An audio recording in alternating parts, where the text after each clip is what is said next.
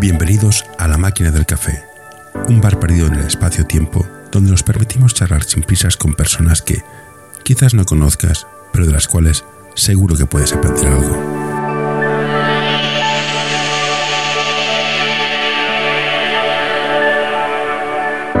Hoy, con todos nosotros, Ángel Tripiana. Hola Ángel, gracias por acceder a hablar conmigo. Hola José. Eh, es, es, muy interesante para mí conocer lo que es el básquet de formación fuera de, de, comunidad autónoma. Tú estás en el sur. En Córdoba. ¿Hay diferencias entre Córdoba y otras regiones? Pues eh, es una buena pregunta. Eh, hombre, uno, uno cuando ve especialmente los campeonatos eh, autonómicos, ¿no? De, de, las selecciones autonómicas que suelen venir por aquí para el sur, ¿no? Por San Fernando, por Huelva. Eh, algo sí se ve, algún tipo de diferencia sí se ve, ¿no? Y siempre se nota que, por ejemplo, en Cataluña el, el baloncesto está mucho más avanzado que aquí. A nivel formativo está mucho más avanzado. No sé si porque hay más eh, nivel económico, hay más gente, más gente tampoco, porque estamos hablando de que una comunidad como Andalucía, pues quizás la más poblada que hay en España, ¿no? Pero, no sé, el baloncesto entró en España por allí, por eh, Cataluña, y sí, algo sí se nota, se notan pequeñas diferencias, no muchas, pero sí, algo sí se nota. Bueno, sí, yo me acuerdo que vi un campeonato infantil femenino hace como cuatro años y Andalucía nos pegó un repaso, nos dejó secos. Sí. O sea. sí, ahí José se habla, sí, sí, pero si, si, si ves, conforme van avanzando las edades ya va siendo men menos la cosa. Siempre se habla de que en el sur, la, la, especialmente en chicas, están más desarrolladas, eh, por el clima y demás. Siempre ha ocurrido que las zonas de calor eh, desarrollan antes que, fuera. Y luego puede ser también un nivel de selección, qué tipo de jugador jugadora eliges para uh, competir. Si lo vas a hacer un poco inminente o piensas o, estás pensando en más largo plazo, ¿no? Porque claro, a lo mejor tú tienes una infantil, una chica infantil más delgadita, alta, desgarbada, que en ese instante no te va a competir mucho, pero estás pensando en cadete y estás pensando luego mucho más adelante, mucho más avanzado. Y aquí quizás quizá más un, poco, un poquito más cortoplacista, puede ser, no lo sé. ¿eh? Pero yo esto de... Es una pregunta que, que, me hago mucho. ¿Tú eres director técnico o estás por ahí? Sí, director técnico en, en un... Ayuda a mantener este podcast en anorta.com barra colaborar. Lo de Lucena, sí. ¿Qué prima? ¿El, el equipo, el entrenador, la categoría, porque eso que dices tú, tengo una jugadora que tiene potencial, pero quiero ganar partidos, sí. con lo cual no va a jugar nada, porque es desgarbada, sí. alta y torpe. Claro, claro. ¿Esto cómo sí. se lleva? Bueno, te explico, José. Yo eh, he empezado este año como director técnico en Lucena, ¿no? Yo he entrenado los últimos años en el Colegio Virgen del Carmen, en Córdoba, un colegio con muchísima tradición, un colegio donde yo empecé, a, donde yo estudié y donde yo empecé a jugar baloncesto y donde yo empecé a ser entrenador también, ¿no? Y luego hemos tenido, en fin, he, entrenado en segunda división, entrenado en EVA, etcétera, ¿no? Es difícil romper el cortoplacismo que hay ahora. Es difícil hablar con los entrenadores y hacerles ver que lo importante no es la victoria, sino cuántos jugadores, cuántas jugadoras van a llegar arriba. Arriba quiero decir al nivel máximo que pueda dar cada jugador. No todos van a llegar obviamente a, a ACB, ni a Lesporo, ni a Liga Femenina, etcétera, ¿no? Pero sí a su máximo nivel, ¿no? Y para eso mm, hay que invertir eh, tiempo, hay que arriesgar, hay que apostar.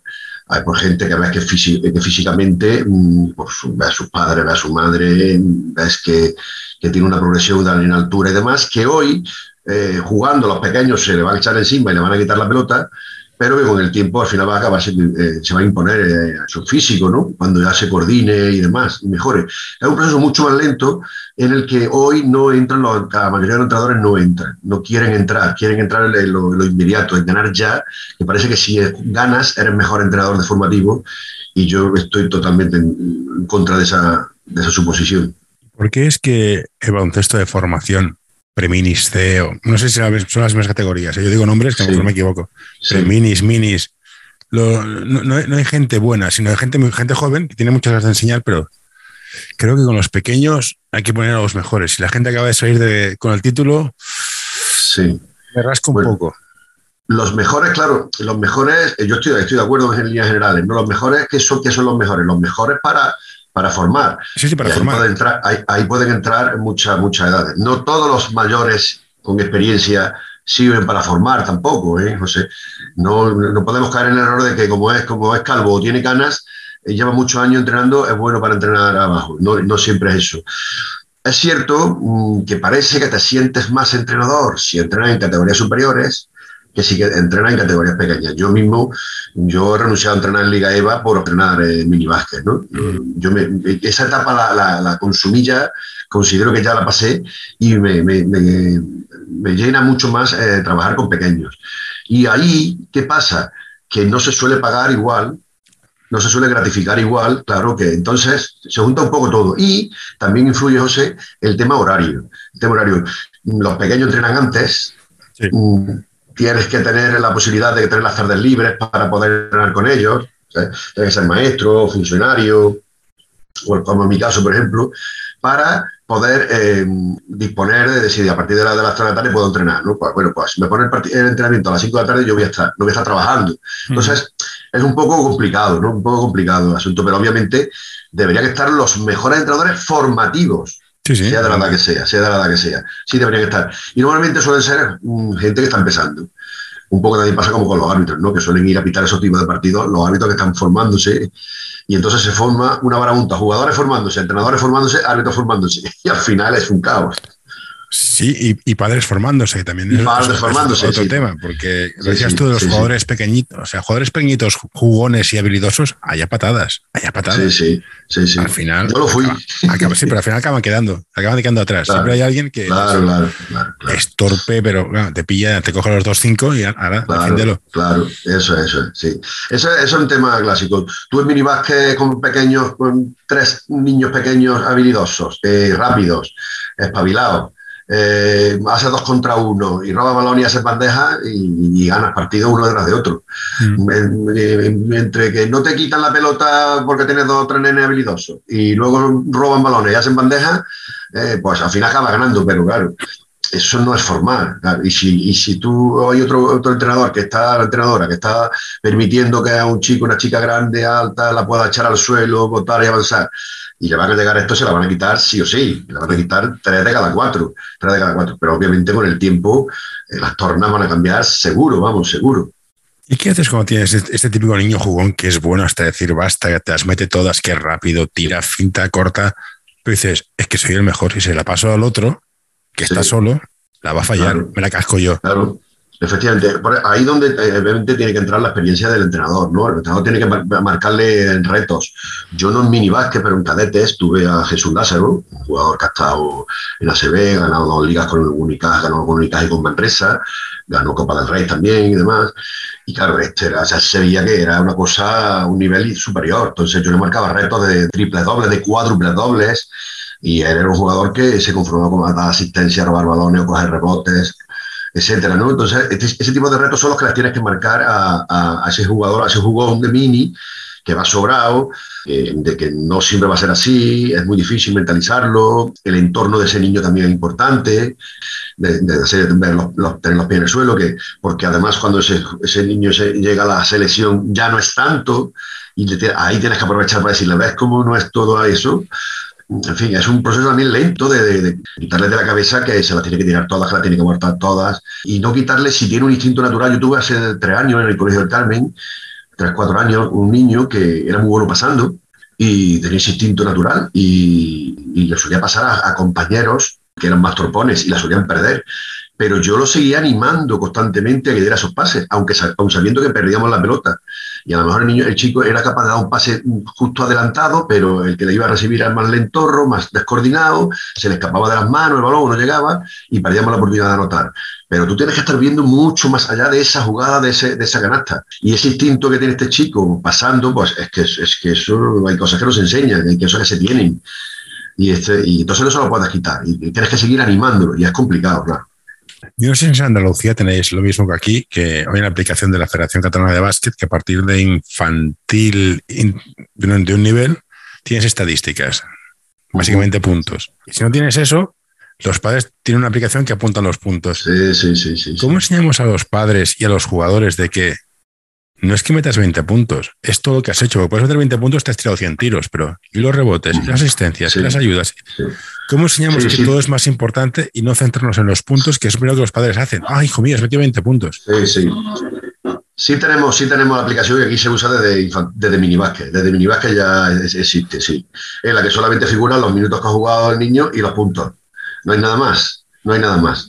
Pero eso no te dice nada. Nada, claro, eso no dice absolutamente nada. Yo hace mucho tiempo en mi tweet mío de los intangibles, ¿no? Eh, hay cosas como las ayudas defensivas que no se ven, hay cosas como las líneas de pase que le ofrece a un compañero que no se ven, hay un montón de cosas, ¿no? En defensa, en negativo, pues eh, los pases de pecho que llamo yo, los pases de pecho cuando no te desplazas y dejas pasar al, atacante, etcétera. Hay un montón de intangibles que eso no, no figuran ahí que además, mm, incluso si figuraron los padres, si son novatos en esto, eh, tampoco lo van a, ser capaces de ver. Y otra parte más complicada de todo, de todo el proceso formativo. Yo me suelo reunir con padres del equipo que entreno uno o dos, veces y les explico una, serie de cosas, una serie de, marco mis, mis líneas maestras y hago ver eso, le hago ver que hay cosas mucho más allá de los minutos, mucho más allá de los puntos, hay asistencia, hay rebote, ayudas defensivas, hay líneas de pase, hay muchas más cosas que son muy o tan importantes como eh, los, puntos. También quitarle mucho a la manía a los padres de que eh, simplemente se dedican a ver el partido justo cuando está jugando su hijo o su hija y cuando los demás pues están mirando otro tipo de cuestiones, o están charlando, o están viendo eh, el WhatsApp. Y también es una cosa mala. Entonces, ese tipo de cosas, los entrenadores tenemos que hablarla con los padres. Los padres desde que yo empecé ahora, pues ha cambiado esto muchísimo. ¿no? En mi época mm, no había ningún jugador, no se acercaba ningún padre a un entrenamiento, se acercaba un padre a un partido, era una cosa rarísima, que además si se acercaba al jugador le producía una cierta vergüenza, ¿no? Ah, se sentía, sí, se sentía infantil. Sí, sí, eso no existía. Y a, raíz, hay un cambio a raíz de que los colegios empiezan a abandonar el baloncesto, no abandonan el baloncesto, sino que los clubes empiezan a, ver, los clubes empiezan a hacerse poder del baloncesto, donde los clubes no se mantienen como los colegios que eran en nuestro caso privados, que además donde los curas, las monjas ponían los dineros, nosotros no pagábamos nada, los padres no pagaban absolutamente nada, a que los padres empiezan a pagar. Los padres empiezan a pagar y a partir de ahí empiezan a exigir un poco, ¿no? Y, claro, su exigencia, mm, por claro, ponen, el dinero, ponen el coche, son, yo digo, taxistas y sponsors, ¿no? Sí, sí. Entonces los, padres, los padres se han convertido en imprescindibles, son absolutamente imprescindibles, imprescindibles. Claro, eso no le da derecho a mm, meterse en inmiscuirse en cuestiones técnico-tácticas y demás, ¿no? Tiene que fijarse si el entrenador transmite valores, el entrenador transmite valores, es, equitativo, es, recto, es justo, sabiendo que su opinión siempre, como yo le digo a ellos, es siempre, siempre subjetiva, comparado con la del entrenador, que es más es objetiva, intenta ser objetivo el entrenador y al final al padre o la madre, su niño, su niña le duele, eso es evidente. Entonces hay que tener mucho diálogo, mucho razonamiento, eh, hacerle ver a los padres además que, el niño o la niña no falta entrenar, no quiere decir que entrene bien, eso es como dice, no falta el colegio, tiene que aprobar, no, no. Mm. Eh, esto es, es igual. Condición necesaria, pero no suficiente. Eso es correcto, correcto. Escondido, claro. Eh, eh, tienes que ir a entrenar, sí, pero una cosa es el entrenamiento y otra cosa es entrenar en cuerpo y alma. Una cosa es estar en cuerpo y otra cosa es estar en alma, ¿no? y, igual pasa al estudiante cuando va el niño al colegio o la niña, algunos que se sientan allí y se dedican a charlar y a no entender, y hay otros que sí aprovechan el tiempo. Esto es exactamente igual, ¿no? Entonces es una rueda muy complicada, ¿no?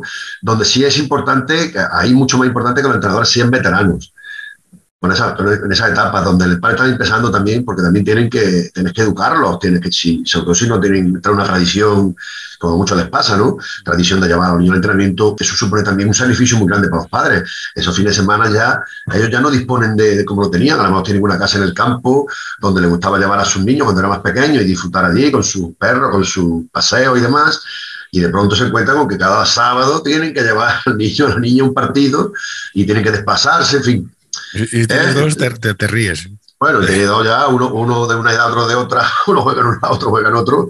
Sí, sí, en el grupo, yo tengo que decirle, poner en el grupo, si no, tú no puedes ir a un partido, ponlo en el grupo, que alguien se hará cargo del niño y de la niña. Estamos en una etapa mucho más complicada y dentro, además, todo esto de resultados inmediatos, ¿no? Estamos en una etapa donde tú quieres oír música, pones Spotify. ¿Quieres comprar algo? Pones Amazon, eBay. ¿Quieres eh, ver un vídeo? Pones eh, Netflix. Es todo muy inmediato, es todo muy inmediato. Y también eh, el resultado también se quiere ver inmediato. Y entonces toda la exigencia, se, todo muy, muy primario, ¿no? aquí en Cataluña hay una especie de tendencia ahora que los entrenadores de preferentes, Barça, Juventud y toda esta pandilla, quieren que todas las reglas que aplican en el minibásquet nuestro, que es que todos han de jugar un cuarto, para uh -huh. no hacer porque creen que ellos son, son suficientes para gestionarlo todo como ellos. Entonces, quieren poder defender en zona, quieren poder jugar nosotros si quieren. ¿Tú lo ves correcto que los entrenadores se autogestionen? ¿O ves una puerta para que la gente que va buscando resultados haga que el bueno juegue 40 minutos y el malo esté chupando banquillo? Claro, ese es el... ¿Cuál es el equilibrio? Es una grandísima pregunta. Yo, mm, en su momento, la regla pasarela, ¿no? que es esta, la que, la que marca unos, una serie de, periodos para, obligatorios para jugar, un mínimo, un mínimo de, jugadores para poder eh, disputar el partido, ¿no? porque ocurría, ocurría que había gente que en minibásquet usaba 7, 8 jugadores. Usaba 7, 8 jugadores. Bueno, en mi época jugaban 7. Que era, tremendo. Entonces, cuando nació la regla pasarela, eh, aplaudí mucho porque Ahí se iban a ver las costuras más de un entrenador, se iban a ver las costuras más de un entrenador. ¿Y qué pasa ahora? ¿Qué ha cambiado? Ha cambiado que, los niños y las niñas están mucho más sobreprotegidos y yo creo que la regla pasarela los sobreprotege. Porque si tú necesitas tener nueve niños para jugar un partido, en el que eh, aquí en el caso de Andalucía son seis periodos, ¿no? De donde tienes que jugar como mínimo dos, máximo cuatro, mínimo dos. En infantil tienen que jugar uno como mínimo y tres como máximo pero resulta que el niño o la niña no ha entrenado o entrena muy malamente. Resulta que necesitas llevar nueve o diez en, según qué momento de la temporada tienes que llevar para el partido. Y tienes que llevar forzosamente un niño o una niña que no ha entrenado, que no suele entrenar, o que falta, o que cuando va a entrenar no se esfuerza, y tiene que jugar esos minutos obligatoriamente. Entonces, yo digo que son minutos subvencionados, ¿no? Eh, un poco. Entonces, yo me debato, me debato entre qué es mejor o qué es menos malo si permitir que entrenadores gañanes eh, dejen, porque en este caso los dejan ya que estás sin vestir, porque si tienes que llevar a, si los metes en hasta tienen que jugar.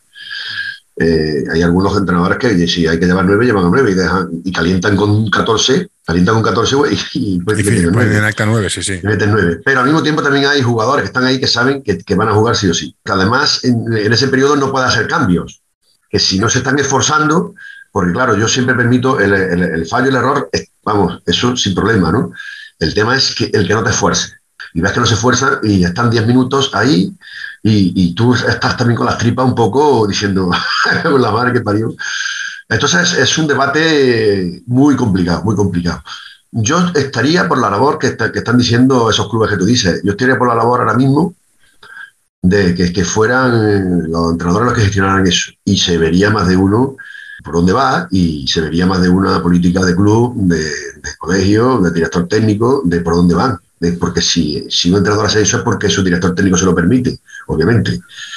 Y ahí se verían mucho las costuras y mucho las mentalidades y nos olvidaríamos de los Twitter eh, con mensajes muy, muy guay, muy Mr. Wonderful, que luego ves que en, realidad lo, lo que diseñan una cosa y lo que hacen es otra. Una cosa me sorprende eso que dices tú, que yo puedo estar en un equipo que hay gente mejor que otra, pero todos, todos corren. Esto pasaba en Barcelona cuando hay dos tipos de ligas. Estaba la, de Kunsei, que es la, la, escolar. La fuerte.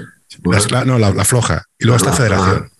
La gente que no quiere jugar a básquet, que lo hace como esta escolar, está en Kunsei. Ya ni viene a Federación. La gente que está en Federación ya quiere jugar. Eso está claro. Sí. Y en Kunsei estaban los colegios. Y me, ha sorprendido mucho que en Cataluña había una época que los colegios eran, eran potentes. Eran muy buenos. De hecho, en mi casa había un colegio que ganó un campeonato de España. Y han desaparecido todos a favor de los clubes. Y me dices que también ha pasado en Andalucía. Sí, sí, sí, sí, sí. El baloncesto no sido en los colegios. El baloncesto no sido en los colegios. Sí, sí, yo soy de colegio. Eso, eso, es, sí, el baloncesto no sido en los colegios. Y aquí ha pasado igual. A partir de que, de que, de, que existe, claro, entonces, si querías jugar a baloncesto, tenías que hacer en el colegio. A raíz de que empezaron a ser muchos clubes, eh, ya sea por cercanía por amistad, por lo que sea, se diversifica mucho más eh, los, jugadores, ¿no? Y, se, dispersan. Los padres me pillan más cerca a este club y lo llevo a este club. Hay algunos que lo llevan porque ganan, otros porque simplemente porque les pilla cerca y quieren que haga deporte.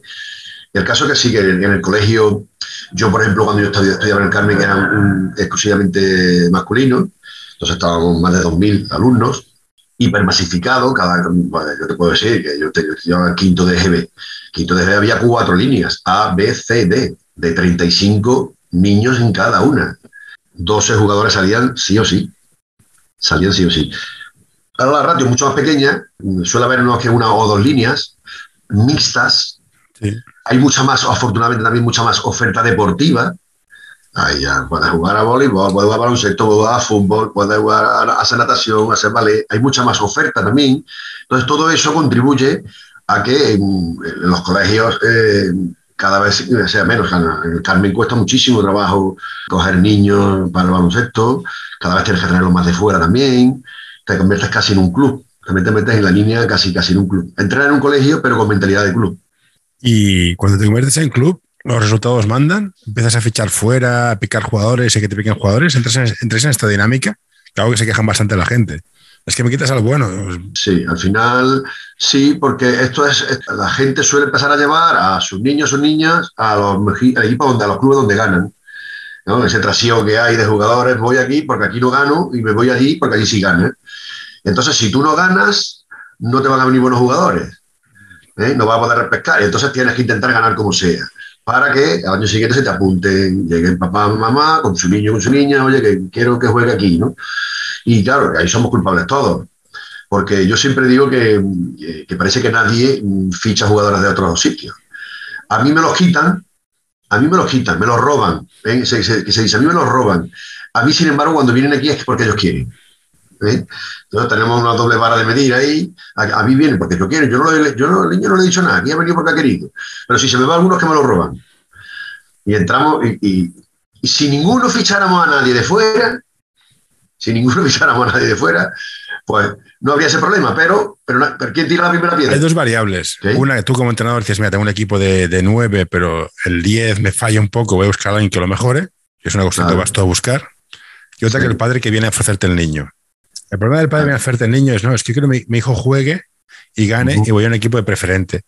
¿Vale la pena meter a tu hijo en un equipo de preferente para ser el, jugador número 12? Claro, si eso. A no ser que sea, que sea un Juan Carlos Navarro y dices, bueno, vale, es buenísimo, pero es que, claro, este tipo de jugadores ya te lo, van a, te van a fichar, no tienes que llevarlo tú en ningún sitio. Sí, sí, se van a ir seguro. Eso se van a ir seguro. Aquí, aquí el Betis y, y, Unicaja, pues están con la caña eh, constante, ¿no? Constante, eso es lógico, eso me imagino que en otros lados pues exactamente igual. Lo, lo, detectan ya, más con los campeonatos, esto que hemos hablado, ya los campeonatos ya empiezan a ver a los chavales de más jóvenes. Eh, infantiles todavía a lo mejor quizá no, porque muchos padres le dan miedo, pero en cadete se te van, sí o sí. El jugón, jugona, en cadete se te va seguro, vamos. Luego, luego te vuelve, la gran mayoría vuelve, luego la gran mayoría vuelve. Algunos, desgraciadamente, vuelven desesionados del baloncesto porque se han hecho unas aspiraciones y, con perdón, unas pajas mentales muy gordas y que luego pues, cuesta trabajo recuperar ese tipo de jugadores. En esas charlas que yo tengo, que yo, que hablo con los, con los padres de principio de temporada, principio de temporada, siempre les digo que lo normal, lo normal, lo normal que ocurra es que ninguno llegue. Lo normal que nos ocurra a todos los entrenadores formativos, lo normal de, de colegios, de clubes de, de, de barrio, clubes de pueblo, es que ningún jugador nuestro llegue si llega a la Esplata ya sería un éxito, ¿no? Lo normal es que se queden en, la liga provincial, que juegue con sus amigos, que haga, que haga muchos amigos con el baloncesto, es lo, lo, más normal del mundo. Y eso es lo que tienen que pensar los padres. Que muchos, que sí, que a lo mejor pueden llegar a la Esplata, te digo yo, ¿no? A una liga ya un poquito y, que jueguen dos, tres, cuatro años, si no se lesiona, tal, que gane un dinerito, pero que luego que si no ha estudiado, pues no hay, no hay nada. Tiene que estudiar, tiene que estar otras cosas. Entonces, si hay padres, hay padres también hiper competitivos, padres que quieren ganar por encima de todo, padres que a lo mejor ellos no lo hicieron y quieren que su hijo sí lo haga en el momento que ven que después de, que despuntan un poquito, ¿no? Y, es todo mucho más difícil para los entrenadores. Yo, desde luego, esta situación, cuando yo empecé con 15 años a entrenador, eh, a mí me hubiera, me hubiera superado, me hubieran comido. Ahora ya, con la edad que tengo, soy mucho más mayor que los padres, que de los niños que entrenan y demás, de las madres, y, y me suelen respetar, ¿no? pero a la que te descuidas van y te piden cuentas, van y te piden explicaciones y es muy complicado. Y si no le, satisfacen las, explicaciones, pues me lo llevo, lo llevo. Y ya no ponderan si va a aprender más, si le van a transmitir valores, eh, nada, lo, único que van a ponderar es que hay gana. En fin, es un poco triste, pero es así. yo creo que un jugador quiere jugar siempre. Y gestionar un equipo de 12 y el que el 12 no juegue, sí. Ha de, haber, un grupo muy sólido. Y eso es muy difícil, que esta es la pregunta que hay que hacer. ¿Cómo consigues que un equipo de 12 se mantenga unido? Porque al final juegan 8. O sea, porque esta es mi teoría, que es pasajera. Tienes cinco jugadores. Ves el cambio, el recambio del base, el recambio del aero y el recambio del pivot. Eh, sí, sí, es un clásico. Quizás un poco más, depende del grupo. Es complicado, sí, es complicado, es, complicado. Yo siempre digo, yo siempre digo y es difícil mantener esto. El profesor de, educación física que tuve en el Colegio de Carmen siempre me, siempre me inculcaba que había que premiar el esfuerzo. Siempre me inculcaba que había que premiar el esfuerzo, que si uno daba el esfuerzo máximo y le llegaba a 5, era un sobresaliente. Si uno que tiene un esfuerzo puede dar 10 y da 7, no debe aprobar. Entonces, en formación hay que intentar, eh, por todos los medios, favorecer el esfuerzo, no, no, no el resultado, el esfuerzo. Yo me esfuerzo, yo siempre digo la CIA, ¿no? Concentración, intensidad y actitud. Si tú ahí estás ahí con, concentración, esfuerzo y actitud y, da lo máximo, el niño o la niña tiene que jugar sí o sí, le pesa a quien le pese.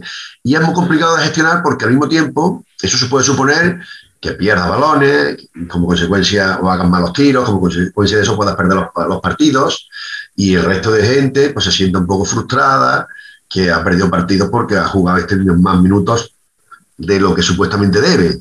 Pero se lo, que, minutos que se lo ha ganado con su esfuerzo. Al revés. Ahora no pienses, no pienses que estás atacando, piensa que está defendiendo. En defender no hay calidad, son ganas. Ahí sí que es el esfuerzo. Bueno, no, pero si, pero si un niño descoordinado. Veo jugadores muy buenos que defienden a la sombra de claro. Claro, sí, esto, eso sí, eso sí, eso ya depende del entrenador. Claro, si el entrenador solamente pondera eh, el que atacar es buenísimo y defender el gano, pues se está equivocando. Porque esos grandes jugadores, esos jugadores que hablamos de, que en cadete se van a ir, vamos a poner en Unicaja, ya no pasan a ser el jugón, ya es uno más. Ya normalmente es uno más.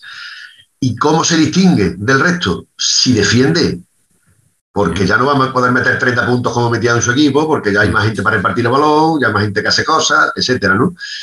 ¿Cómo se puede distinguir?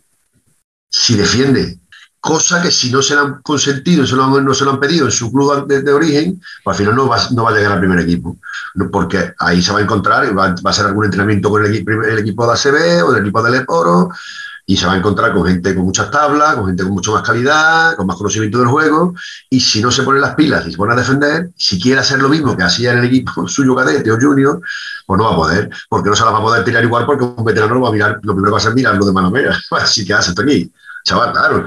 Entonces tú, si, si se pone a defender a tope, no le va a decir nada al veterano, nada, no le va a decir absolutamente nada. Entonces, mal, mal estará, formando ese entrenador si solamente le, aplaude el ataque y no le aplaude el esfuerzo defensivo, porque sabe que si no, es que si no, no va a llegar. El entrenador sabe que debe saber que no va a llegar ese jugador, seguro. Un tema que has comentado hace poco en Twitter es cómo entrenar a repetición sin aburrir. Porque al final es todo memoria, es todo memoria, es todo memoria muscular. hacer esto, hacer esto. ¿Cómo, cómo se consigue? Porque al final estoy harto de ver entrenadores que hacen trenzas, onces y no salen de ahí. ¿Cómo, ¿Cómo, haces que no se aburran? Porque al final mucha gente lo deja, que es otro tema que hablaremos, en cadete porque están, es que es, llevo seis años haciendo trenzas. Sí, bueno, yo, yo, hace mil años que no hago trenzas. Esto, ha cambiado muchísimo, José, eh, de, de, cuando yo empecé como jugador y como entrenador. El, el baloncesto se, se, analizaba bajo un punto de vista eh, individual. Toda la información que nos venía era de entrenadores de atletismo, de natación, etcétera, donde se pone donde, donde, es todo individual, ¿no? Y no sé, claro, ahí es todo el trabajo muy analítico, todo ese trabajo es muy, muy analítico. Ahí, un nadador es pura técnica, pura técnica, un, corredor igual, pura técnica, ¿no? Analítico y físico, ¿no? Y en el baloncesto, donde en el momento que hay que compartir un balón, en el momento que tienes un oponente que te va a hacer la puñeta o intentar hacértela, tienes que cambiarlo todo esto. Entonces, encontrar ese equilibrio entre lo analítico y el, el global, la variabilidad, es complicado, ¿no? Porque hay niños que necesitan lo analítico porque ves que no son capaces de botar la pelota, no son capaces de dominarla, eh, y hay otros que sí. Entonces, eso es complicado. Yo en todos mis cursos, doy metodología, siempre digo una cosa, cada entrenamiento, cada entrenamiento debe de haber como mínimo un ejercicio nuevo. Uno nuevo, siempre sorprenderlos, uno nuevo. ¿Por qué? Porque los partidos no son iguales, son parecidos pero no iguales. Un ejercicio nuevo y otro de los que sepan que tengan alguna variante que les pueda sorprender. Y luego, después de un poco de trabajo analítico, esa trenza que nunca se hace, en un partido, ese pase del, centro a un lateral y luego corta por detrás y no sé cuánto, eso no existe en baloncesto, eso es mentira.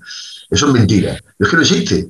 No sé cómo sigue siendo. Ni, ni, ni el contraataque de 11 eh, eh están esperando dos defensores en tu zona. para que tú ataques tres contra dos y, esos dos defensores están flotando, flotando, flotando, flotando. Eso no existe tampoco en baloncesto. Y eso es lo que tienen que saber los entrenadores. Yo pongo, tengo muchos ejercicios en mi, en mi blog de, total incertidumbre, de total de toma de decisiones de jugadores, donde constantemente, yo creo que del 99% de los ejercicios que tengo son todos decidir los jugadores, toma de decisiones de jugadores y, con incertidumbre. Que no sepan lo que va a ocurrir, si el balón va aquí, qué puede hacer, qué puede pasar, si voy a atacar, voy a defender, cómo empieza el ejercicio, sorprenderlos constantemente, porque un partido es sorpresa, un partido, y sobre todo cuanto más pequeños más, cambio de rol, de perder balones, pasos, dobles, saques de banda, eh, defiendo, ataco, ataco, defiendo, defiendo, ataco constantemente. Y eso, todo eso tiene que estar dentro del entrenamiento. Y, eso no lo da un trabajo analítico. Dicho lo cual, insisto, hay, que, hay parte que hay que hacer analítica y buscar ejercicios donde, repitiendo lo mismo, no sea lo mismo conseguir que no sea lo mismo, que sea un poco distinto. Y que en cuanto el niño, por ejemplo, sepa pasar el balón entre las piernas un poquito y demás, buscarle ya tareas donde, aunque sean con una defensa condicionada, el, tenga un defensor delante donde pueda ver el resultado de eso, que no sea ante nadie, que sea verlo ante alguien, aunque, aunque el defensor tenga un balón en las manos y le, y le quites movilidad, ¿no? Le, quitas movilidad es súper importante esa parte, eh, el que no sea aburrido, aburrido, aburrido. Tú imagínate un niño jugando un videojuego donde siempre tiene el mismo nivel, siempre la misma pantalla. Pues lo acaba dejando, lo acaba dejando. Si no, si no, claro. Y al mismo tiempo tampoco le puedes poner cosas muy difíciles porque si no es capaz de superar la pantalla también se aburre. Tiene que ese equilibrio de no ser solo aburrido, de que pueda superar la pantalla, pasar de nivel, ver que mejora y que cada vez hay un poquito más de exigencia. Y eso se la da un oponente, o un atacante, o un defensor según estés trabajando. Eh, entonces, esto viene a un entrenador me dijo una vez que él nunca entrena con conos porque en los partidos nunca hay conos, que siempre busca situaciones de partidos reales. Sí. Y una cosa que me fastidió, me fastidió, me fascinó muchísimo, un entrenador que, creo que tiene mucho nivel, entrenaba a pensar con bajo presión. Tienes que hacer algo, si digo un número, si sin paras hacer esto, si es par, hacer Y si hago par y, y, y, el brazo está a la derecha, esto vale la pena entrenarlo, porque claro, yo, me volvía loco, yo estaba en la banda mirando, estaba viendo loco, digo, hostia, estar abajo a 140 pulsaciones haciéndote esto, ha de ser útil, pero... Yo, claro, es que ten en cuenta que, en un partido el niño recibe mil estímulos, es, es el balón, es su defensor, el, el compañero, es los defensores de los compañeros, situaciones que tienen que resolver ah, con muchísima velocidad, tomar decisiones a mucha velocidad, por eso se equivocan mucho eh, cuando, son pequeños, y los entrenamientos deben parecerse mucho a eso, los entrenamientos deben parecerse mucho a eso. Yo sí entreno con conos, lo que no lo uso nunca como defensores. Mm. Es decir, yo uso conos para delimitar espacios, ¿vale? Para delimitar espacios.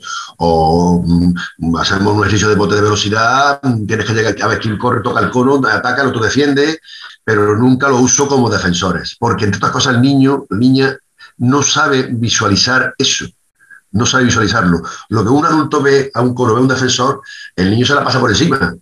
Salta, se salta, el cono pasa entre las piernas, porque no sabe, no está viendo que es un defensor, ¿vale? No está viendo que es un defensor. Entonces, yo sí suelo usar conos, eh, pero no, no como, no como de, defensores. Prefiero usar a un niño delante en el que a lo mejor esté, esté con un balón en las manos, ¿no? en posición de, eh, flexionada, no sé cuánto, y que, que se, parece más al juego, se parece un poco más al juego, ¿no?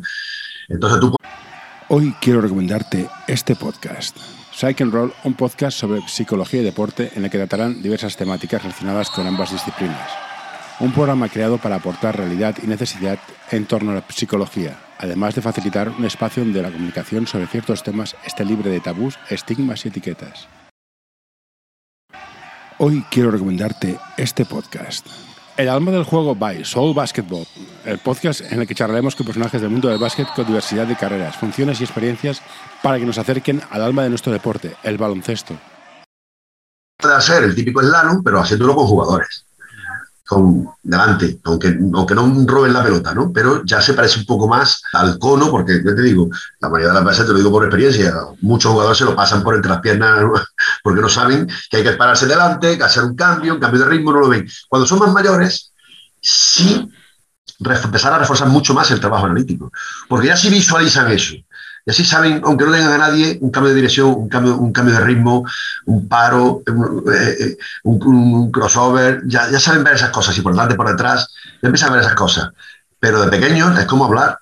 Entonces, es como hablar. Cuando hablan, habla, el niño habla y dice, he la puerta y te dejé si lo he abierto, pero el niño no sabe que he abierto la puerta y el niño sabe expresarse. En Cataluña, que tenemos dos idiomas, ya te explico el salón. Más todavía, más todavía, claro. Y, luego, y, en ese instante no le pones tú a, aprender a leer, tú lo dejas que hable, hable, hable, que se exprese, hable, y cuando ya se empieza a hablar y empezar a enseñarle a leer, que sería un poco el trabajo analítico, ¿no? Eh, cuando ya sepa expresarse un poco, ahora vamos a enseñarte a leer, vamos a enseñarte a escribir, a entender un poco mejor esto un poco, un poco ese tema, ¿no? Decir, ¿dónde se estudia mejor un idioma? En, inglés. ¿Voy a Inglaterra o voy a una academia? Si voy a una academia, voy a saber eh, leer muy bien y voy a saber escribir muy bien, pero de hablar y de oír, cero. ni idea. Te lo garantizo. Si me voy a trabajar, me voy a trabajar a un hotel de Inglaterra, voy a aprender a hablar y a escuchar el idioma, pero no voy a saber escribir ni leerlo. Entonces yo siempre pongo el ejemplo del péndulo de Newton, esto que son de las pelotitas que van de un sitio a otro, pop, pop, pop, hay que ir de lo analítico a lo global, de lo global a lo analítico, en función de la necesidad del jugador. Cada jugador, y porque la mayoría de nuestros clubes, nuestros eh, equipos, tienen un, eh, un, grupo heterogéneo de niños, donde hay muchos niveles. Aquí no somos el, Juventud, no somos el Barça, no somos el Unicaja, donde aquí lo que nos viene, esto bienvenido sea, y unos saben una cosa, otros saben otra, y eso, eso es, entonces, es verdad, como tú dices, que yo también oigo muchas veces a entrenadores de élite en, en, charla, en clinic, hablar de, por ejemplo, que, por qué no permitirse en, infantil en la, defensa de zona, ¿no? Por ejemplo, esa discusión, eso es parte, forma parte del reglamento, pero claro, ellos parten de, de, una visión del juego con un infantil, del Fuenlabrada, del Madrid, del Juventud del Manresa, donde tienen escogidos niños que si tienen una técnica, tienen unas posibilidades físicas que ellos puedan llegar, etcétera, etcétera, que tú, los tuyos no la tienen. Y cuando hay entrenadores formativos que oyen a esos entrenadores de élite hablar de esas cosas, lo, primero que hacen es reforzar sus teorías, que es, yo me meto en zona, no llegan, ganamos, y aquí me lavo las manos y lo he hecho estupendo. Otra cosa que te quiero preguntar, el baloncesto es un deporte que juegan 10 tíos en la pista y hay una pelota, y van todos a por la pelota. De hecho, pasa que tú pasas la pelota a otro y te quedas al lado a ver si me la devuelve entonces, tu defensor, el del otro, y el que está al otro lado va por la pelota, y todo el mundo va por la pelota. Sí. Se enseñamos a jugar sin pelota, porque de hecho estás más tiempo sin pelota que con pelota. Sí, sí, sí. ¿Cómo se enseña a jugar sin pelota? Esto, esto me lo preguntó no hace mucho el, el entrenador Premini de, mi club, de, mi nuevo club de Lucena, claro, en búsqueda del espacio perdido que llevo yo, de, que digo yo, cuanto más pequeños, van como, como mosca a la miel. Sí, sí, sí, eso es. Eso, es amor de padre. Claro, hay, hay, hay un, de entrada, cuanto más pequeño, hay un sentido desarrollado del egoísmo muy grande eh, y, la pelota es la, parte más importante. Eh, el aprender a meter canastas sin balón es, que crear espacios, buscar los cortes, buscar, eh, eso es, eso es un, tiene una dificultad muy grande.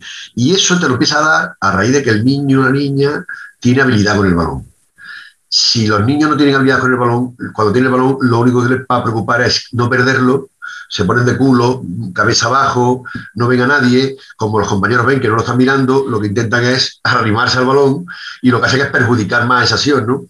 Eso es todo un arte, eso sí que hay que tener paciencia, paciencia y mucha metodología, mucha y muchos muchos ejercicios para trabajar los espacios que, mm, que que los entrenamientos van saliendo poco a poco y luego llegan los partidos, aparecen dos minutos y desaparecen otra vez.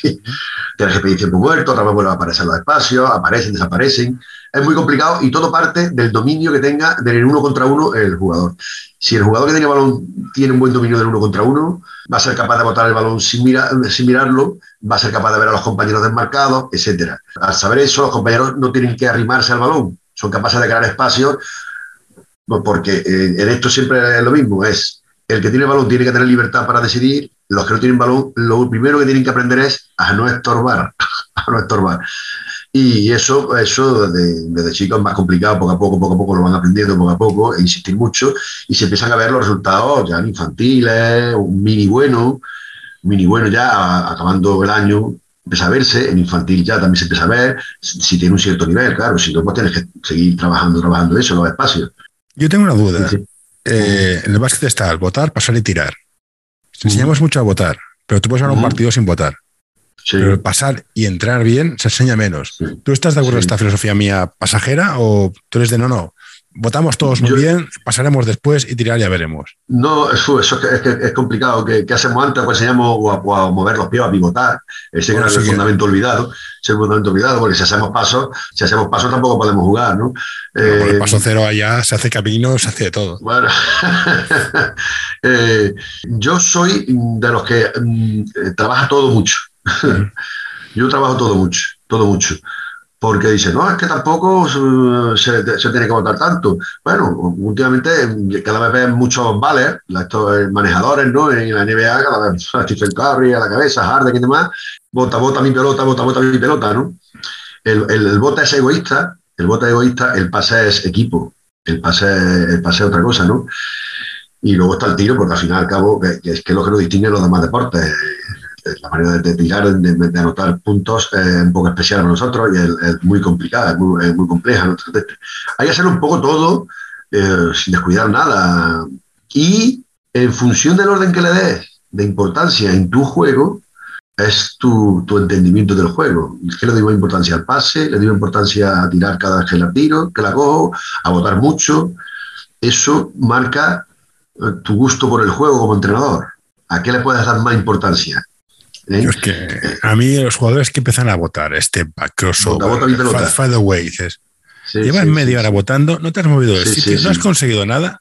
¿Qué estamos haciendo? pero hago un step back de tres con 10 años y me la tiro. Y dices, si no llegas. Y, estoy harto de verlo. Y esto me, me puede. el circo, yo le llamo el circo. yo cuando, empiezan a votar delante de un, defensor y no se escapan, digo, eso para el circo te puede ganar la vida. Digo, jugando no, esto no. Estas cosas las veo y veo triples en contraataque con. Dices, ¿dónde vas? Sí, Sí, es un claro, de, porcentaje. ¿Dónde vas? Entonces, estas cosas a mí me pueden, me pueden. Bueno, son tomas de decisiones que, el entrenador tiene que poco a poco machacárselas, porque no, porque, porque ellos, por ejemplo, si, se separan un, un tiro de tres en contraataque y se lo tiran, y, y, si lo meten, creen que lo han hecho bien. Y si el entrenador, y si, y si el entrenador le aplaude, refuerza esa, esa, esa, cuestión. Claro, entonces, no siempre que tiran y meten lo hacen bien, y no siempre que tiran y fallan lo han hecho mal. Y, a veces que no tiran y, han de tirar, que eso es lo peor también. Claro, correcto. Eso, bueno, eso ya.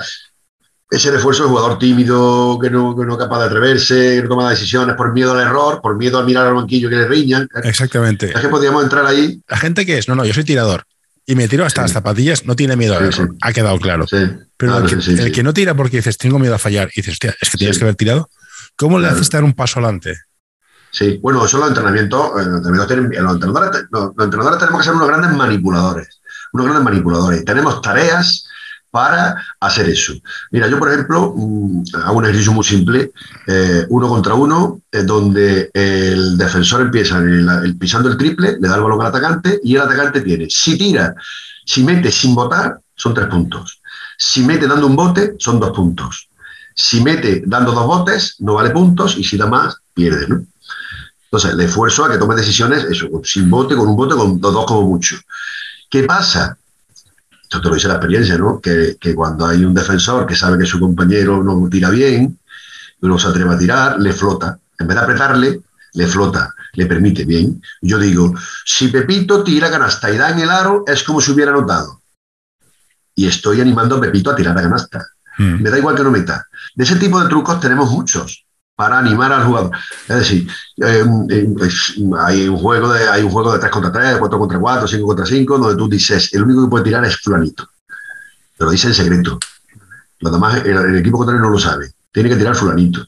O si mete fulanito, eh, vale más puntos que si mete el otro, ¿vale? Tres veces más, ¿vale? En fin, ¿qué trucos los entrenadores tenemos para reforzar a ese jugador tímido? pero vamos, muchos, muchos es querer hacerlo, es querer hacerlo y confiar en él y pensar en el mañana, no en hoy. Porque estás pensando en hoy y dices, este no tira, no mete, me da igual. Que tire otro que mete y ya está, ¿no? Y aparte con los, jugadores, los, los, underdogs, ese jugador este que no juega, pero cuando se va al bueno, de, pronto despliega todo su potencial, a mí me encanta. Y dices, ¿y por qué no lo has hecho antes, tío? Sí. Mm. Sí, eh, claro, asume responsabilidades. Hay otros que se esconden cuando no está el bueno y otros asumen responsabilidades. Mm. Hay, hay también un debate sobre eso de, de, si en algún momento dado de un partido de minibásquet, por ejemplo, poner a los menos buenos solos y a los más buenos juntos también. Complicado, ¿eh? Es, claro, es delicado, es delicado. Pero se puede probar alguna vez, alguna ocasión, en algún periodo, a ver si alguno de esos menos buenos es capaz de dar un paso adelante, porque de pronto lo descubre. Porque si juega siempre con dos jugones, pues se la va a echar a los jugones, o los jugones no se la echan a él. Una de las dos cosas, o las dos. Puede ocurrir que el menos bueno dice, bueno, yo tengo aquí estos dos, se las paso a ellos, o, los dos jugones dicen, a esto no se la ha hecho, que no. ¿Me explico? No, entonces se puede probar de vez en cuando un periodo, porque también puede ser que es frustren, si no son capaces de subir la pelota, pasar a medio campo, también puede frustrar. Me has dejado solo aquí, me estoy dejando en, evidencia. esto no es una ciencia exacta, esto es, eh, claro, pues si fuera esto sí seríamos todas las ocho. Probarlos entre los dos partidos. bueno, y, en un partido que vayas perdiendo de muchos, ¿por qué no? O un partido que vayas ganando de muchos. Va ganando de muchos, ¿por qué no? Porque quieres seguir presionando y robando balones. Muchos, ¿Tú también eres partidario de que es una falta de respeto dejar de presionar cuando ganas de 50? No. no, hay gente que dice, no, no, sería una falta. Eh, yo hablo de formación, hasta, hasta infantiles. Bueno, no, no. Eh, no sirve para nada eh, estar machacando un equipo que no pueda sacar de fondo y demás, no es una falta de respeto. Yo le puedo pedir a mis jugadores, si soy muy superior, pues mira, solamente quiero entradas con la mano menos hábil, por la izquierda normalmente, ¿no? Eh, ahora, el jugador que nunca la sube, quiero que la suba. El que nunca rebotea, ahora quiero que defienda al más grande de ellos. Ahora, el más grande mío va a defender al más pequeño de ellos, más habilidoso del equipo contrario, para que, para que lo haga defender a todo campo. O tienes mil armas sin bajar el nivel, pero donde tú sacas a tus jugadores de tu zona de confort, de su zona de confort, donde le puedes pedir otro tipo de cosas. ¿De acuerdo? Le puedes pedir no tirar a canasta antes de dar cinco pases. Tenemos que hacer, movernos por todo eso que hemos trabajado porque robar y meter bandeja, robar y meter bandeja ni le sirve al equipo que pierde ni le sirve al equipo que gana. Absolutamente hay, hay, gente que dice, no, no, yo sigo presionando porque es una falta de respeto no hacerlo. Hombre. No, porque fíjate, luego el reglamento te dice que a partir de, 40 puntos en mini, eh, 50 son de 30 en mini, no, 40, 40 en mini. Mm, sí, no, y 50, acta, sí. Y te tiene que echar para atrás. Entonces, ¿de qué te sirve tú en mini básquet en el segundo periodo haber cerrado el acta y ahora te tienes que defender para atrás no me puedes decir, eh, es que mi equipo siempre defiende así. Bueno, pues ahora va a estar cuatro periodos sin defender así, porque te obliga el reglamento. Entonces, mm, es decir, tienes que intentar sacarle provecho a eso, sacarle algún beneficio, que también le sirva al otro equipo, que, si el otro equipo te mete una canasta, que la disfrute. Disfruta tú viendo al otro equipo meter una canasta, meter dos canastas, que no pasa absolutamente nada, no tienes por qué dejarlo a cero. No tiene sentido dejarlo a cero, porque es que eso no te sirve para, para jugar contra el equipo de tu nivel, no te sirve para nada. Entonces tú pídele, exígele a tus jugadores otro tipo de cosas. Bueno, pues el grande mío, que siempre defiende al grande del otro, va a defender al más pequeño, habilidoso del otro equipo. Venga, a defender a todo campo allí, venga, a ver si eres capaz de bajar el culo, tal. en fin, puedes pedirle cosas que no suelen hacer. Oye, tú nunca sueles dar pases sin mirar, ahora vas a dar los pases sin mirar. Eh, puedes empezar a pedir cositas y, que no seas robar y meter, robar y meter canasta. Uno contra cero, bandeja uno contra cero, no sirve para nada. Y volviendo al tema que me interesa, mi básquet de formación. Yo creo que la escuela te da conocimientos, la familia te da unos valores, pero el básquet te da valores, conocimiento y actitudes. ¿Qué valores, conocimiento y actitudes te da el baloncesto para ti? Bueno, el baloncesto no te da ninguno. Vale, pues ya me has matado. Vale, entonces, ¿qué, ¿para qué sirve hacer baloncesto? El entrenador y el entorno son los que inculcan a través del baloncesto los valores. me has pillado ahí. Vale, ¿qué valores inculca el entrenador y el baloncesto? claro, porque el WhatsApp inculca valores, puede inculcarlos o, puede inculcar odio.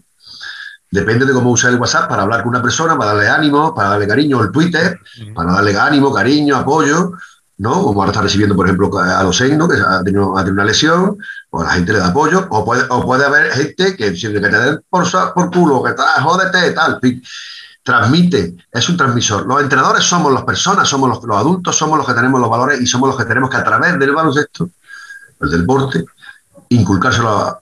¿Qué valores quieres transmitir todo este baloncesto? Hombre, esfuerzo, puntualidad, compañerismo, deportividad. Pero vamos, eso sin duda, eso sin duda. el respeto al rival, respeto al contrario, a los árbitros, a los adultos.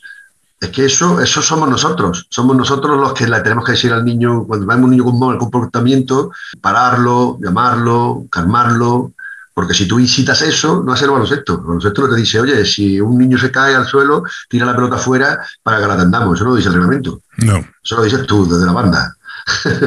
Por eso te digo que el baloncesto es un transmisor de los valores. No ayuda a transmitir valores el deporte, pero somos los adultos. Te compro la premisa. ¿Cómo se lleva a ser entrenador, entonces, ser esta figura de autoridad, este rol de, de influencia ¿Quién enseña cosas a los niños? Es fácil hacer, asumir este rol por cuatro pesetas o cuatro euros, que total, se, paga una, mierda en formación. Bueno, es que, es que de entrada te tiene que gustar muchísimo, te tiene que gustar muchísimo la, la, formación, te tiene que gustar mucho estar con niños, con las niñas, ver cómo mejoran, cómo aprenden no te puedes imaginar, un 45 años de entrenador, cuando te encuentras alguno por ahí después de 30 años, ya más adultos, son, padres, yo estoy ya entrenando, a, yo entreno ya a hijos de jugadores, incluso en algunos casos a nietos de jugadores. Entonces, cuando te dan un abrazo, oye, me acuerdo cuando me decías tal cosa, no sé qué, qué razón tenías ahora que soy padre, tal, no sé cuánto. Eso es, lo, eso es lo mejor, eso es lo mejor sin duda de un entrenador formativo. Eso sí que no tiene precio. Eso no, son los 150, 200 euros que te puedan dar en, entrando en equipo formativo. Claro, todo esto qué es? Pues el entorno que has tenido como persona, cómo te han educado tus padres, el entorno de amigos que has tenido, qué tipo de profesor has tenido. Eh, en fin, yo tuve un maestro que, que eso lo ponderaba mucho. Yo siempre cuento que que ganó un partido por incomparecencia de un equipo que nunca iba a ganar. Yo tenía 16 años y iba a jugar contra un equipo salesiano de Córdoba que no iba a ganarle seguro, casi seguro. Eh, mm, tardaron más de la cuenta en comparecer, el árbitro tenía prisa, dijo que levantaba hasta del partido, tal, yo dije que yo encantado y gané el partido. Cuando el lunes siguiente mi profesor de educación física, que era mi maestro de, del baloncesto, eh, me, me, preguntó qué había pasado, tal, sé qué, no, hemos ganado, ¿qué ganado? ¿Qué ha pasado? Bueno, me pegó un cogotazo, lo primero que me hizo pegar un cogotazo y me dijo, nunca más ganes un partido así. Nunca más. El partido se juega el lunes, el martes, el miércoles, el día que sea, pero se juega. Y claro, eso a mí me marcó para siempre. Si me llega a haber dicho, muy bien, muy bien, tío, tal, que le den bolsillo al otro equipo, pues hubiera empezado a inculcar otro tipo de cosas que yo hubiera empezado a inculcar a, los niños. Sí, sí, no, mira, es como el debate que, está, que propuso Pete en Twitter, un, un equipo que perdió aposta para evitar un... Lo he leído, lo he leído. Eh, bueno, aquí está la presión del club, el entrenador, los padres. Claro, el director técnico, son muchas cosas, sí, ahí de Sí, sí, pero eh, ese tipo de cosas además suelen salir mal. Ese tipo de cosas suelen salir mucho en, los campeonatos, el campeonato de, autonómicos, ¿no? Mm. De entre clubes. Eh, donde de pronto, si pierdo este partido no me cruzo con este, no sé cuánto, y al final con el que quieres cruzarte te acaba ganando, porque das un mensaje, estás mandando un mensaje a los niños y dices que este, este, este, partido lo vamos a ganar seguro. Si no hemos dejado perder para jugar contra este, es porque a este le vamos a ganar, y ahora ya le puedes contar milonga. Ya no, no le puedes decir cuidado, cuidado, cuidado, porque se a decir cuidado si hemos elegido a este rival, porque no hemos dejado perder. Entonces son mensajes que no suelen, no suelen funcionar. ¿eh? Aparte de ser lamentables, ¿no? De ser lamentables, de no luchar. Eso no, eh, los niños tienen que siempre, siempre competir. La gente confunde competir con ganar. Es que competir tiene muy mala fama, ¿eh? Claro, no, es que competir, para mí, le he explicado José, eh, eh, no es hacer todo lo posible por ganar. Es competir, es mm, luchar, no bajar los brazos, traerme, levantarme, animar a los compañeros y demás. Porque yo puedo estar compitiendo si pongo a un grandote de, en minibasque debajo del aro y le, digo, tú ahí debajo no te mueves, ni en ataque ni en defensa, ¿vale? Estoy compitiendo, voy a ganar con eso. O le digo a uno, tú no la votes. O tú apártate de ahí, no estorbes, vete allí que no la recibas siquiera. Mm. ¿eh? Tú, siempre, claro, estoy compitiendo, pero estoy mal compitiendo, porque lo, primero que estoy poniendo es ganar antes. Si yo a un niño grande le digo, tú puedes subir la pelota cuando la cojas, exactamente igual que el otro, o a uno que tira regular, si tienes posibilidad de tirar, porque estás solo, tienes que tirar, estoy compitiendo y estoy intentando formar mucho antes que ganar. ¿Vale? Entonces, eh, eh, eh, eso de, son de primer año, vamos a formar, son de segundo año, vamos a competir. No, no, competir y competir primer año y segundo año. Pero competir es mm, que todos puedan hacer de todo, que todos tengan las mismas posibilidades, que todos puedan progresar, que todos tengan posibilidad de tirar, de votar, de pasar. Bueno, esto es como decías un poco al principio, que eso decía John Wooden, que el éxito es ser la mejor versión de ti mismo en cada momento dado. Y eso, yo eso le digo a mis hijos, a mí no me importa que me gane, a mí me jode perder.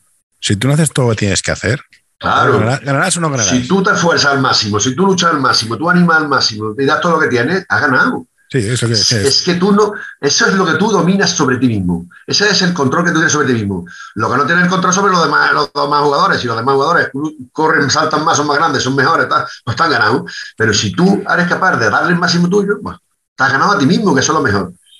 Y una vez te da para, ganar al otro, te da para ganar al otro o no te da para ganar al otro. A veces se decide por un tiro libre. Y ya eres peor. Eres peor. O eres peor entrenador o eres peor jugador porque has fallado un tiro libre al final y tal. Pues no, pues eso es la diosa fortuna muchas veces, que está ahí. ¿eh? ¿Y en formación crees que los niños han de ser niños y divertirse aplicando esfuerzo, dedicación, tenacidad, pero se han de divertir, no han de estar por hemos de ganar, el árbitro es malo, el niño me pega. Uh, ese mensaje es malísimo. Eso cuando, uno, cuando un entrenador protesta en el partido, está transmitiendo a los padres lo primero, porque muchas veces nos quejamos del comportamiento de los padres en las gradas, ¿no? Pero, pero los primeros que, que saben que ese comportamiento sea así somos los entrenadores, con nuestro mal comportamiento. Si nosotros estamos protestando constantemente, animamos a los padres a eso. Hay padres que tienen delito, pero hay entrenadores. Sí, sí, claro, pero que son los que alimentan. ¿eh? Porque verás como conmigo ningún, no verás ningún, a ningún padre así, porque yo le, hablo antes de, de, empezar la liga, de los campeonatos, y cuando algún padre lo veo manifestarse de mala manera, automáticamente le llamo la atención. el, Padre, puede, llegar a entenderlo. No es tu deporte, no sabes nada, es tu hijo, te emocionas. Pero yo he visto entrenadores que dan vergüenza ajena. Claro, sí, sí, sí, claro. Y eso es lo que transmiten a los niños. No tienes que decirle que el árbitro es muy malo. Ellos ven que protestar, le protestan al árbitro, los niños automáticamente entienden que el árbitro le está perjudicando. Eso es lo que van a hablar con los padres. Mm. Eso es lo que van a hablar con los padres. Los padres están viendo al entrenador protestar, pues van a pensar que el entrenador, el árbitro también está haciendo lo mal. Y, es lo que van a empezar a protestar desde la grada. Y, a los padres hay que decirle, cuando hay un, algún padre que no sabe contenerse, tiene un mal comportamiento, decirle, si no eres capaz de no entra a los partidos.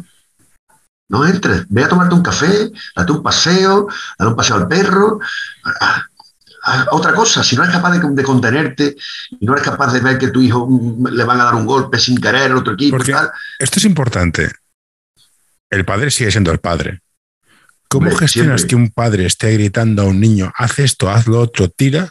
Tú estás como entrenador en plan, pero te he dicho que hagas esto por tu padre que, ¿Cómo gestionar? Porque el niño, el niño tiene, tiene, un, tiene un dilema muy, muy, muy fuerte. Sí, sí, sí, sí, sí, sí. Claro, si es que tú puedes ver en, el mismo partido, en el mismo momento, en el mismo instante, puedes estar viendo a un padre diciendo bota, o el otro, el otro pasa, el otro tira y el entrenador diciendo calma.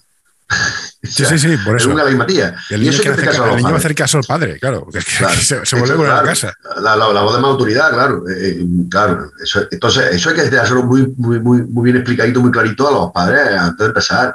Y yo, claro, desde de los 60 años que tengo ya, desde 45 años de experiencia, yo mando a callar a los padres. Yo cuando algún padre oigo dice, nosotros aplaudir, yo siempre digo, nosotros aplaudir, solo aplaudir. Solo aplaudir. ¿Qué recomiendas al padre cuando acaba el partido?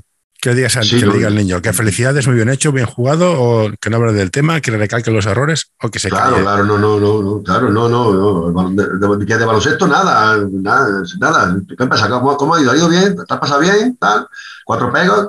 Hemos ganado, bueno, ¿te forzado bien? ¿Cómo estaba el equipo? ¿Habéis superado, habéis mejorado? Tal, en fin, está, cuatro cosas, no hay más. No hay más que hablar, no hay, nada, no hay nada más que meterse en el asunto, porque en la gran mayoría de las ocasiones los padres van a saber mucho menos que el entrenador y van a, analizar todo la mayoría de las ocasiones. Sí, sí, normalmente eh, sí, claro, Claro, y, van a analizar todo, todo muy subjetivamente. Su niño, su niño, su niño. Eso está clarísimo. Y, todo eso, yo creo que hablando, eh, la mayoría de las veces yo no he tenido problemas, yo no he tenido problemas. Los padres suelen ser moderados, suelen tal, y cuando les digo, la cosa eh, me dice, ah, verdad, verdad, tienes razón, tienes razón. Claro, ellos están haciendo un esfuerzo, yo lo entiendo también, claro, que hacen un esfuerzo, ¿no?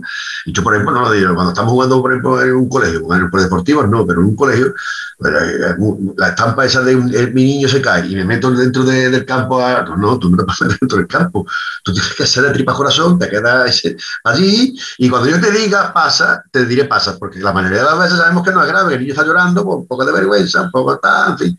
Ya sabemos lo que pasa cuando el nene chico, que llora, pero que cosa le pasa enseguida. Le dice, te siento, no estás para jugar, si quieres te siento, se le quita. se quita claro, es toda la experiencia.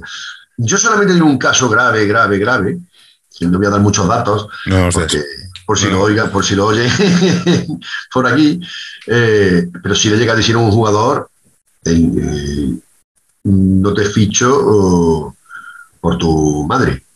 No, es que, sí, sí. Es que igual que es importante el ambiente de los jugadores en formación. Él habló con su madre y, hizo, y él habló con su madre y, aquello fue un cambio radical. Yo le dije, en el momento que, que ocurran malos modos, porque la, mujer era, la verdad que era tipo de Vas tomar. Pero, no, pero te doy razón, ¿eh? el, el, el, ambiente entre los niños que juegan es importante y también es importante el ambiente que tengan los padres entre sí. Es importante tener Hombre, claro, buen, sí, buen sí. rollo, porque al final es- son muchas horas viajando para arriba o abajo Claro, claro, y sí, sí, es sí. importante. Ese equilibrio también es muy complicado, ¿sabes? Ese equilibrio también es muy complicado. Porque los padres no se eligen entre ellos, son los que se tocan, ¿no? Sí, Han tocado bueno, entre pues, nosotros. Sí, pero es igual que en el colegio. Entonces, tienes Claro. padres estupendos, padres no tanto, padres mejores, y padres que, ni, que ni fu ni fa. O sea, yo tengo la suerte de no encontrar ningún padre, con ningún padre que me caiga mal. Hay padres que me llevo mejor, padres que me llevo, me Sí. llevo normal. Cambiando de tema, ahora los, ¿cómo se llama? Represen- Representantes, representantes, managers. Hay managers con niños de 15 años. sí. ¿Cómo lo ves? Bueno, Tengo un representante, claro. Entonces, este jugador lo llevo yo, has de fichar por este club, te doy unas Sí. bombas, te pago, te pago una Coca-Cola. Sí. Tiene 16 años, tío. Tiene 15. ¿Dónde vas? Sí, sí. Bueno, eh, debía, debía hablar de varias cosas. Mira, eh, yo, yo colaboro los miércoles mañana. eh, tengo un breve tal de, de deporte formativo en Canal Sur Radio. Pues mira, Y, y- en, y en la, semana pasada hablamos con Manolín Cuesta. Manolín Cuesta fue un jugador de primera, jugó en primera división en el Español, de Barcelona, por el Córdoba, por supuesto. Y, y este lleva un- el, Club Seneca de fútbol, eh, lleva 40 años en el club allí, ha sacado muchos jugadores que están en primera división, han pasado por primera división, segunda división, en fin. Es un club de éxito. Y tú estás hablando de, de representantes con 15 años, pero él está hablando de representantes con, con 10 y 11 años en el fútbol. es que me parece muy bestia. O sea, él hablaba, él hablaba el miércoles pasado de eso y era tremendo, dice, sí, sí. Pero hay, hay, hay cosas también que hasta más graves. Eh, no hace mucho hemos tenido un, eh, la clasificación para la minicopa, Sí, que esto, quiero hablar, de, quiero hablar de contigo de la minicopa Andes. donde, donde la mismísima ACB ya ponía highlight de jugadores de infantiles. Es que estoy tan en contra de la minicopa Andes. Claro, claro. O sea, me parece muy bien que jueguen entre ellos, pero me parece fatal. ¿Cómo se seleccionan los equipos? Solo pueden jugar equipos ACB, me parece. Sí, sí, sí. Bueno, en principio, bueno, ahora está más abierto. Antes eran solamente, eran solamente los, de, los coincidiendo con los mismos que, que jugaban la, la, Copa del Rey. Antes eran los que. Ahora está más abierto y una clasificación. Pero que, que la misma eh, eh, ACB eh, haga highlight De niños de, de- de- y los 13 clubes, y, lo- y- y- y cada club, claro, cada club, claro, con niños de, de, 13, de 13, 14 años. Pero tú eres consciente de la dureza mental que debe tener un niño que salió en un Claro, highlights, lo vieron y ese 3 millones de entorno. personas y no ha llegado. y ese entorno. Todo el mundo no es Na- Rafa Nadal ni Tony Nadal, ¿sabes? Todo el mundo no tiene esa capacidad de gestionar el éxito. Claro, eso es muy complicado y la gente se le va, se, se- se- se va de madre, se va de madre cuando probablemente ese niño no vuelva nunca, no vuelva a jugar nunca en el Sport, siquiera el Sport, no llegará nunca a jugar en el Sport. Es que me parece muy, muy. O sea, estoy fantástico. Me, me alegro por ellos que jueguen, es una experiencia, es Claro. igual que los campus que hay en Semana Santa. Oye, ir y jugar entre vosotros, pero toda esta atención, Sí. atención mediática, si son niños Sí, y sí. encima lo estás monetizando, que eso me parece hasta vergonzoso. Claro, hablamos copias de fútbol, de, la- de las copas estas que han jugado internacionales, de, que juegan a fútbol, No, la copa esa. Si, se si estoy a favor de que jueguen y que, y que hagan torneos que pero viajes. desde el momento, desde el momento que lo retransmiten por televisión, desde el momento que nombran, que nombran MVP en eh, eh, en- con pequeños, en un deporte de equipo, además, mejor jugador del torneo, mejor, máximo goleador, están premiando el máximo anotador, están premiando eso. No, me parece fatal, y- me, me parece Claro. ¿Y por qué no premia al, al- al máximo asistente? ¿Eh? Este es el que da más asistencia y, y te olvidas de los demás. O el máximo rematador, que significa esfuerzo. Un- eh, asistencia significa compañerismo, eh, No, es, es- es- es rebote significa esfuerzo. hemos perdido, lo haremos entre esto, la Sí, sí, sí. en plan. Y las ganas de sacar al siguiente Luca Doncic, el siguiente Rick Rubio, Sí, siguiente. sí, sí. Hostia, hemos tenido mucha suerte, tío. Hemos, disfrutado de ju- jugadores extraordinarios. Dejarles jugar. Otro día estaba hablando con el Mickey Fornies, uno, uno que, que se supone que es famoso y no lo sabía. Cuando me di cuenta quién era, digo, ¿qué coño te está hablando conmigo? Y él lo decía, que ellos cuidaban muchísimo a la gente joven, no les dejaban de entrevistas, porque claro, es un mundo muy duro y mentalmente claro. procesar esto con 15 años, si tú Claro. tienes la cabeza y tus padres están flipados, Claro, vas condenado al fracaso. total, total, totalmente, totalmente. Y se ha perdido también un componente de que está todo, todo muy, muy estructurado, todo muy em, marcado con respecto a los niños, a, a nivel de, de- de- eso, de, de redes y a nivel de, de, de juego, de entrenamiento. Antes te ibas a un parque y te llegaba la hora allí jugando y nadie te decía lo que tienes que hacer, lo que tienes que hacer, cómo tienes que tirar, más, más allá de tu compañero que te miraba así, sí, y te marcaba, si, si, tenía un poquito más, más poder que tú, te marcaba y, y, como yo digo, me daba y te marcaba el territorio exacto dónde vas. Pero tú eras un espíritu libre donde eh, ensayabas, eh, ensayo, error, aprendías del otro viendo. Esto ahora, como además los niños se dedican a entrenar contigo y ya no vuelven a hacer nada más y tú no les permites el error, hay entrenadores que no le permiten el error, no le permiten el fallo, o solo se dedican a alabar lo bueno, y encima lo pongo en un highlight, lo pongo en el Twitter, lo pongo en el Facebook, que bien, el niño lo hemos ganado otra vez, o, le han dado el premio, no sé cuánto. Pues estamos, eh, esta es la que nos ha tocado gestionar y tenemos que gestionarla, para bien y para mal, esta es la que hay. Esto lo decía el, Bielsa, un entrenador de fútbol, que los clubes estaban para pulir, pero que los niños tienen que jugar en la calle. mucho, mucho, mucho, mucho. Yo no sé, no, sé cómo está por ahí abajo el tema de las de canastas. Aquí en Barcelona está complicado. Yo lo digo, siempre lo digo, ¿eh? Lado con lado es un puñetero desastre. No, hace, no hace pistas, no hace, no hace, nada. Y los niños van al colegio, salen, van a entrenar, vuelven a casa y no tocan un balón más. Si te gusta este episodio, por favor, deja un comentario o compártelo con tus amigos. Ya sé que es una pesadez y todos lo pedimos, pero ayuda bastante. Y se pierde mucho de, lo que hace. En mi época. Sí, pero hay una, parte, hay una parte eh, anterior, a José que no solamente porque eh, con 11, 12, 13 años, mm, incluso hasta 14, es que los padres no lo dejan salir tampoco. Ya puede haber muchas canastas. es que tampoco lo, tampoco lo dejan jugar en la calle. Bueno, la circunstancia que sea. Yo, bajo con él, pero es que no hay canastas. El problema es que no hay canastas aquí. Eso se ha perdido. Tenemos. es, una ciudad. para mí, para mal. De un millón y medio de personas y canastas en la calle creo que hay 10. Sí, claro, sí. Ya todo se hace, ¿eh? ojo.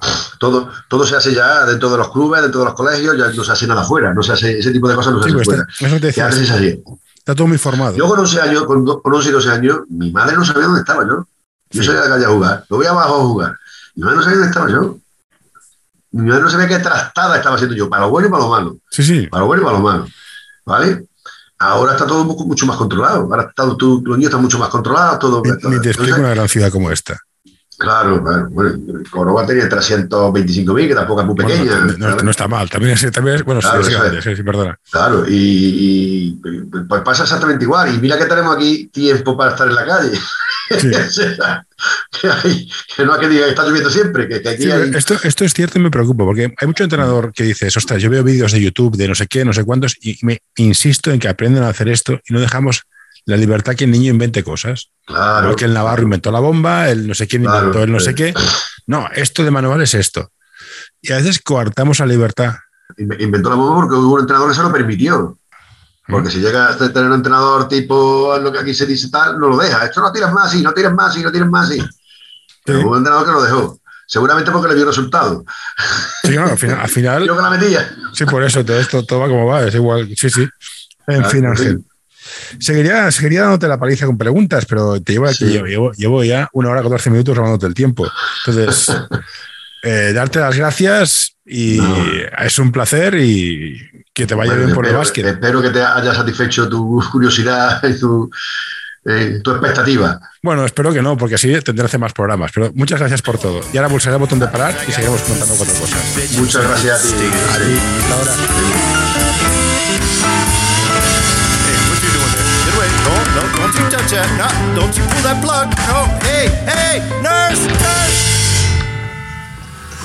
Uh, all right, I'm done.